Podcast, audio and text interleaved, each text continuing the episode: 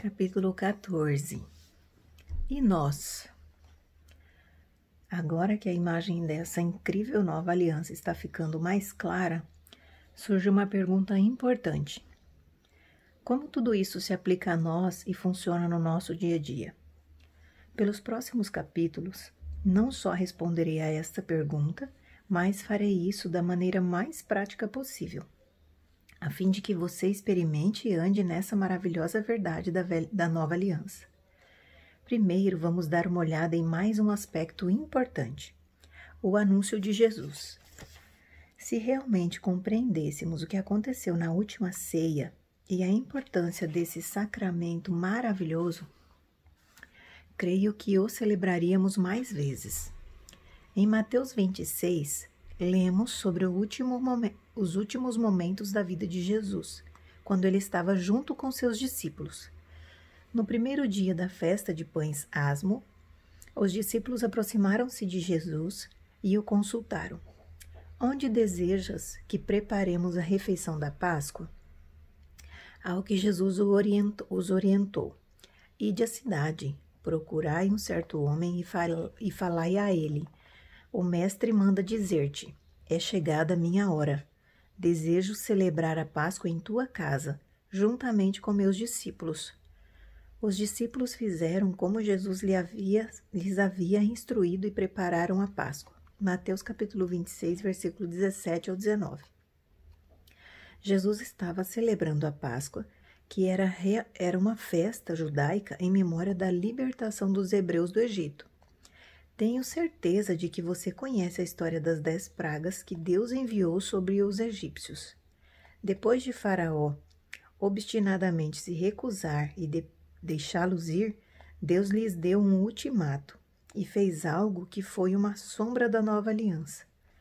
Eles tinham que matar um cordeiro inocente, passar o sangue nos umbrais das portas e comer a carne. Naquela noite, o anjo do Senhor passou pelo Egito e matou todos os filhos primogênitos em todas as casas que não tinham o sangue nos umbrais. Que grande vitória para o povo de Israel que finalmente teve permissão para sair da escravidão do Egito. Os judeus celebravam a Páscoa uma vez ao ano para se lembrarem daquela noite de libertação. Era uma prática comum que Jesus também tinha com seus discípulos. E era essa época do ano novamente, quando os discípulos perguntaram a Jesus: Onde desejas que preparemos a refeição da Páscoa? No meio dessa cerimônia, enquanto eles comiam, celebrando uma vitória do passado, Jesus fez algo profético que os discípulos não entenderam naquele momento. Ele anunciou a gloriosa nova aliança que estava prestes a acontecer. Lemos essa história no Evangelho de Mateus. Enquanto comiam, tomou Jesus um pão e, abençoando-o, partiu e deu aos discípulos, dizendo: Tomai, comei, isto é meu corpo. A seguir, tomou um cálice e, tendo, dando gra tendo dado graças, o deu aos discípulos, dizendo: Bebei dele todos, porque isto é meu sangue, o sangue da nova aliança derramado em favor de muitos para a remissão de pecados. Mateus capítulo 26, versículo 20, 26 e 28. Esse anúncio foi tão novo e tão radical que eles não conseguiram entender. Depois de lhes dizer para comerem o pão que era o seu corpo, ele então pegou o cálice e disse a todos para beberem dele, pois era o sangue da nova aliança. O próprio Jesus foi castigado, ferido, dilacerado e seu sangue foi derramado para que essa nova aliança entre ele e Deus pudesse ser ratificada. Recomendo enfaticamente que todo crente na nova aliança tome a ceia do Senhor diariamente. Se for casado, tome-a com seu cônjuge. Se tiver família, tome com ela. Se nenhuma dessas opções for possível, chame alguns amigos e tome a ceia com eles ou você poder, pode até tomá-la sozinho. Mas não faça isso como um ritual ou um exercício religioso. Faça com o conhecimento pleno da incrível nova aliança que agora pertence a você. Quando viajo, geralmente carrego algumas bolachas e uma garrafinha com um pouco de vinho. E à noite, antes de me deitar, tomo a ceia do Senhor sozinho. Já tive experiências maravilhosas ao fazer isso. Amo levantar a taça do vinho para o céu e agradecer a Jesus pelo sangue da nova aliança. Lembre-se, na noite em que foi traído, Jesus disse que o vinho era o seu sangue, o sangue da nova aliança. Entrando nessa aliança. Já mencionei que só podemos entrar na aliança, na nova aliança, pela fé. Mas como fazer isso na prática? A fé pode ser algo tão abstrato que muitos cristãos têm dificuldade de viver por ela. Contudo, no mundo cristão, ela é a única moeda aceita pelo céu. É somente pela fé que podemos experimentar tudo pelo que Cristo pagou na cruz. E já que temos um Pai da fé com quem Deus fez uma aliança de sangue, pode ser uma boa ideia aprender com ele nossas lições de fé. Então, deixe Abraão lhe ensinar alguns princípios valiosos sobre a, uma vida de fé. É impossível dar as bênçãos de Abraão com a fé de Tomé. Abraão estava disposto a crer sem ver, enquanto a atitude de Tomé foi de não crer até que visse. Veja João capítulo 20, versículo 24 e 25. Para aprendermos essas lições com Abraão, precisamos novamente ler com atenção a passagem em que Deus fez aliança com ele. Passados esses acontecimentos, o Senhor falou a Abrão, por intermédio de uma visão: Não temas, Abrão, eu sou o teu escudo, e grande será a tua recompensa. Contudo, Abrão declarou: Ó Todo-Poderoso Senhor, meu Deus, de que valerá uma grande recompensa se continuo sem filhos? Eliezer de Damasco é quem vai herdar tudo o que tenho. Tu não me concedeste descendência, e por esse motivo um dos meus servos, nascido na minha casa, será o meu herdeiro. Então imediatamente lhe assegurou o Senhor: Não será Eliezer o teu herdeiro, mas sim filho gerado de ti mesmo será o teu legítimo herdeiro. Então o Senhor conduziu Abrão para fora da tenda e orientou-o: Olha para o céu e conta as estrelas, se é que podes, e prometeu: Será assim a tua posteridade. Abrão creu no Senhor, e isso lhe foi creditado como justiça. Declarou ainda mais o Senhor a Abrão: Eu sou o Senhor que te tirei de Ur dos caldeus para dar-te por herança esta terra. Indagou-lhe Abrão: Ó soberano Senhor, como posso saber que tomarei posse desta terra? Então ordenou-lhe o Senhor: Toma-me uma novilha, uma cabra e um cordeiro, cada qual de três anos de vida e também uma rolinha e um pombinho. Gênesis capítulo 15, versículo do 1 ao 9.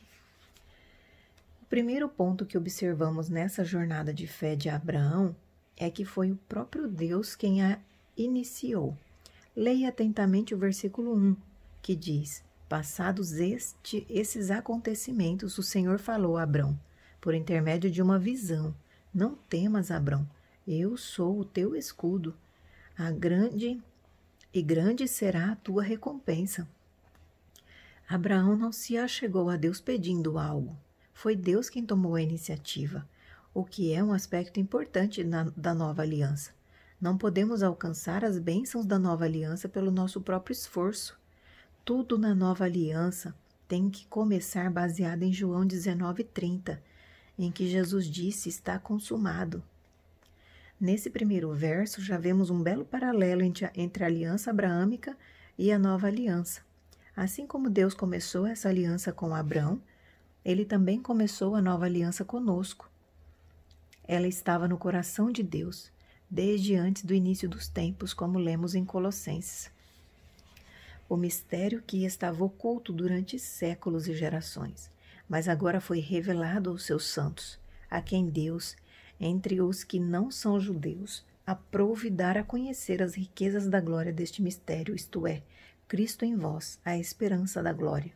Colossenses capítulo 1, versículo 26 e 27. Vemos aqui que a nova aliança estava no coração de Deus por séculos e gerações.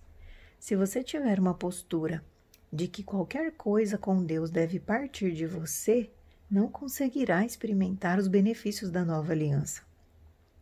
Infelizmente, temos interpretado muitos versículos de forma errada por causa das nossas convicções religiosas. Vejamos Jeremias, capítulo 29, versículo 13, que diz: Vós me buscareis e me encontrareis quando me buscareis de todo o coração.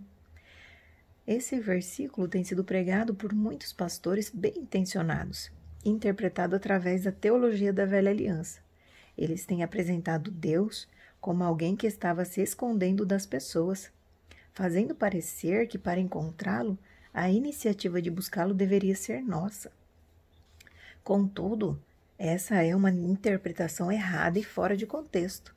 Dentro do próprio contexto, Deus nos diz que seus pensamentos a nosso respeito são de paz e não de mal, para nos dar esperança e um futuro. É Deus quem toma a iniciativa, só precisamos responder a Ele. Por favor, não tente ter fé na sua fé, ou usar a fé para obter algo que você queira de Deus. Não é assim que a nova aliança funciona. É muito melhor você gastar tempo buscando entender realmente o maravilhoso coração do nosso Deus amoroso, que tomou a iniciativa de fazer a nova aliança por puro amor a você, do mesmo modo que tomou a iniciativa de fazer a aliança com Abraão. O próximo ponto que vemos na vida de fé do nosso pai Abraão é que, depois de Deus ter iniciado essa maravilhosa jornada, Abraão expressou seus sentimentos de forma honesta, até mesmo questionando o que Deus acabara de lhe prometer.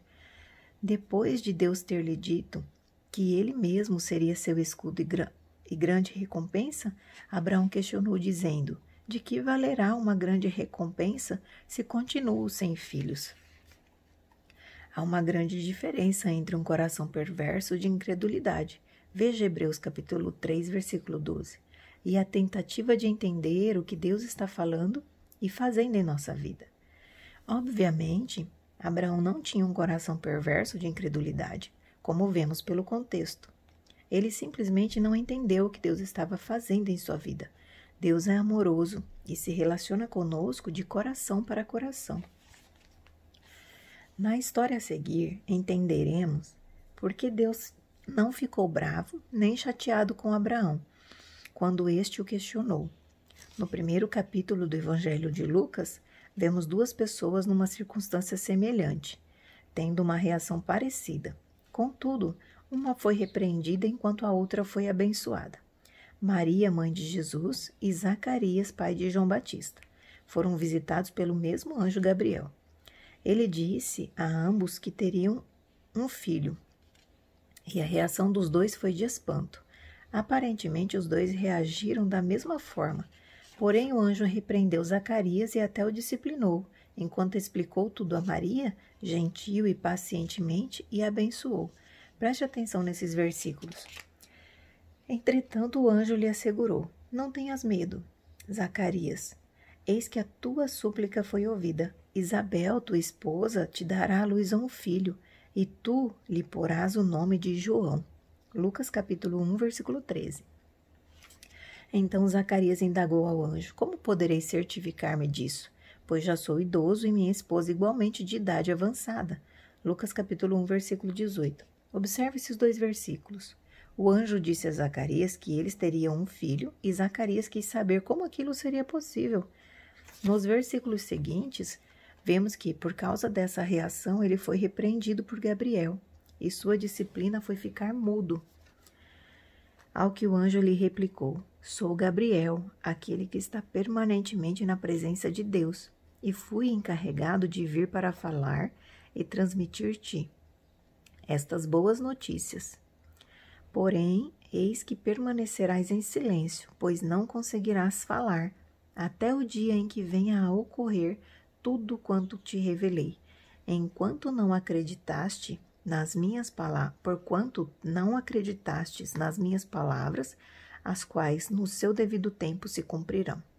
Lucas capítulo 1, versículo 19 e 20. Agora veja, vejamos como Maria reagiu ao anúncio do anjo e como Gabriel lhe respondeu. Sua resposta foi praticamente idêntica à de Zacarias, porém, Gabriel não a repreendeu. Isso me lembra a história de Abraão, que também questionou a Deus, contudo, ele também não o repreendeu. Por que Deus tratou Maria e Zacarias de forma tão diferente? A resposta que veremos a seguir é muito clara. Mas o anjo lhe revelou: Maria, não temas, pois recebeste grande graça da parte de Deus.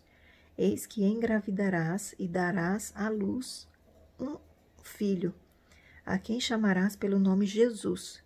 Lucas capítulo 1, versículo 31. Então perguntou Maria ao anjo: Como acontecerá isso? Pois jamais tive relação sexual com homem algum. Então o anjo lhe esclareceu: O Espírito Santo virá sobre ti, e o poder do Altíssimo te cobrirá com a sua sombra. E por esse motivo, o ser que nascerá de ti será chamado Santo, Filho de Deus. Lucas capítulo 1, versículo 34 e 35. A diferença estava na atitude do coração dessas duas pessoas. Zacarias tinha um coração de incredulidade, enquanto Maria simplesmente queria entender o que Deus estava fazendo na sua vida. Quando Gabriel repreendeu Zacarias, ele o fez especificamente por causa da sua incredulidade, como vemos no versículo 20. Porém, eis que permanecerás em silêncio, pois não conseguirás falar até o dia em que venha a ocorrer tudo quanto te revelei porquanto não acreditaste nas minhas palavras, as quais no seu devido tempo se cumprirão. Vemos que Maria teve uma atitude totalmente diferente. Seu questionamento a respeito da palavra de Gabriel não era por incredulidade, mas para compreender o que Deus queria dela. Diante disso, declarou Maria: Eis aqui a serva do Senhor, que se realize em mim tudo conforme a tua palavra. Lucas capítulo 1, versículo 38. Na nossa caminhada de fé e na nova aliança, é muito importante estar atento à atitude do coração e rejeitar toda incredulidade. Deus não vê o problema algum, Deus não vê problema algum em você questioná-lo para tentar compreender os caminhos dele. A incredulidade, entretanto, roubará de você toda a bênção espiritual. Voltemos à jornada de fé de Abraão. Depois de Deus ter iniciado a jornada e Abraão tê-lo questionado, Deus o levou para fora e lhe fez outra promessa. Então o Senhor conduziu Abraão para fora da tenda e orientou: Olha para o céu e conta as estrelas, se é que podes. E prometeu: Será assim a tua posteridade. Abraão creu no Senhor e isto lhe foi acreditado como justiça. Gênesis capítulo 15, versículos 5 e 6. Aqui temos a primeira menção da palavra crer em toda a Bíblia. Portanto, é nessa passagem que aprendemos nossas lições para uma vida de fé, do qual tanto precisamos para experimentar a nova aliança.